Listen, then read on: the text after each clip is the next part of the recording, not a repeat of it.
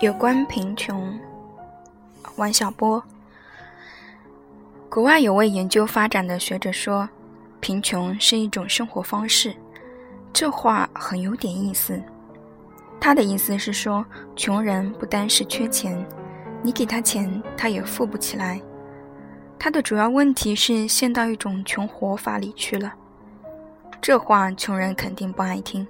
我们穷就够倒霉的了。还说这是一种生活方式，这不是拿穷人寻开心又是什么？我本人过够了苦日子，到现在也不富裕，按说该有一个穷人的立场，但我总觉得这话是有道理的。贫穷的确是种生活方式，这种生活方式还有很大的感召力。我现在住在一楼。窗外平房住了一位退休的大师傅，所以有机会对一种生活方式做一番抵近的观察。这位老先生七十多岁了，是农村出来的，年轻时肯定受过穷，老了以后这种生活又在他身上复苏了。每天早上五点，他准要起来把全大院的垃圾箱搜个遍，把所有的烂纸捡到他门前。也就是我的窗前，这地方变成了一片垃圾场，飞舞着大量的苍蝇。住在垃圾场里可算是个标准的穷光蛋，而且很不舒服。但这位师傅哪里都不想去，成天依恋着这堆垃圾，波拉波拉东，再波拉波拉西，看样子还真舍不得把这些破烂卖出去。我的屋里气味很坏。还不全是因为这些垃圾。老师傅还在门前种了些韭菜，把全家人的尿攒起来，经过发酵浇在地里。每回他浇过了韭菜，我就要害结膜炎。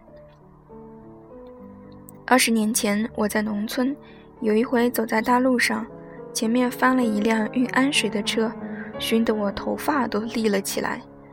从那以后，我再没闻到过这么浓烈的骚味儿。这位老先生捡了一大堆废纸板，不停地往纸板里浇水。纸板吸了水会压秤，但据我所见，这些纸板有一部分很快就变成了霉菌。我倒希望它长点蘑菇，蘑菇的气味好闻些，但它就是不长。我觉得这位师傅没穷到非捡垃圾不可的地步，劝他别捡了。但他就是不听，现在我也不劝了。不但如此，我见了垃圾堆就要多看上一眼。以前我没这种毛病。我知道就是会穷人吃糠咽菜。现在这世界上还有不少人吃不上饭，穿不上衣服。没人喜欢挨饿受冻，谁能说饥饿是生活方式呢？但这只是贫穷的一面，另一面则是。贫穷的生活也有丰富的细节，令人神往。就拿我这位邻居来说，这些细节是我们院里的五六十座垃圾箱。他去访问之前，垃圾都在箱里；去过之后，就全到了外面。别人对此很是讨厌，常有人来门前说他，他打之以暧昧的傻笑。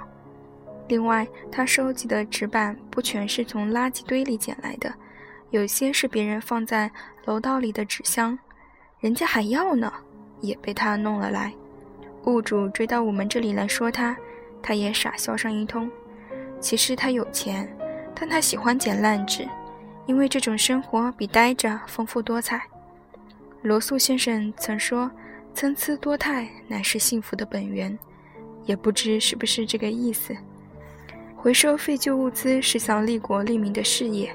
但这么扒拉，这捡恐怕是不对的。捡回来还要往里加水，这肯定是一种欺诈行为。我很看不惯，决心要想出一种方法揭穿这种欺骗。我原是学理科的，马上就想出了一种：用两根金属探针往废纸里一扎，用一个摇表测废纸的电阻。如果掺了水，电阻必然要降低，然后就被测了出来。我就这么告诉邻居，他告诉我说有人这么测来着，但他不怕，掺不了水就往里面加砖头，摇表测不出砖头来，就得用 X 光机。废品收购站，总不能有医院放射科的设备吧？我插队时，队里有位四川同学，外号叫波美，但你敢叫他波美，他就和你玩命。他父亲有一项光荣的职业，管理大粪场。每天早上，有些收马桶的人把大粪从城里各处运来，送到他那里，他以一毛钱一担的价格收购，再卖给菜农。这些收马桶的人总往粪里掺水。这位大叔憎恶这种行径，像我一样，想出了检验的办法：用波美比重计测大粪的比重。你可能没见过这种仪器，它是一根玻璃浮子，下端呈用铅粒。外面有刻度，放进被测液体，刻度所示为比重。我想他老人家一定做过不少试验，把比重计放进各种各样的屎，才测出了标准大粪的比重。但是这一招一点都不管用，人家先往粪里掺水，再往粪里掺土，掺假的大粪比重一点都不低了。结果是他老人家一人以笑柄，还连累了这位四川同学。大概你也猜出来了，波美就是波美比重计之简称。这外号暗示他成天泡在大粪里，也难怪他听了要急。话虽如此说，波美和他的外号曾给差友们带来了很多乐趣。如果说贫穷是种生活方式，捡垃圾和挑大粪只是这种方式的契机。生活方式像是一个曲折漫长的故事。或者像一座使人迷失的迷宫。很不幸的是，任何一种负面的生活都能产生很多乱七八糟的细节，使它变得蛮有趣的。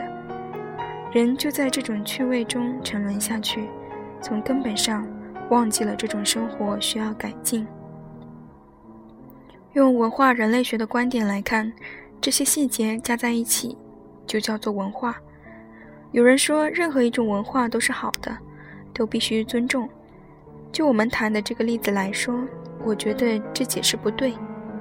在肖伯纳的英国佬的另一个岛里，有一位年轻人这么说：他的穷父亲一辈子都在弄他的那片土，那只猪，结果自己也变成了一片土，一只猪。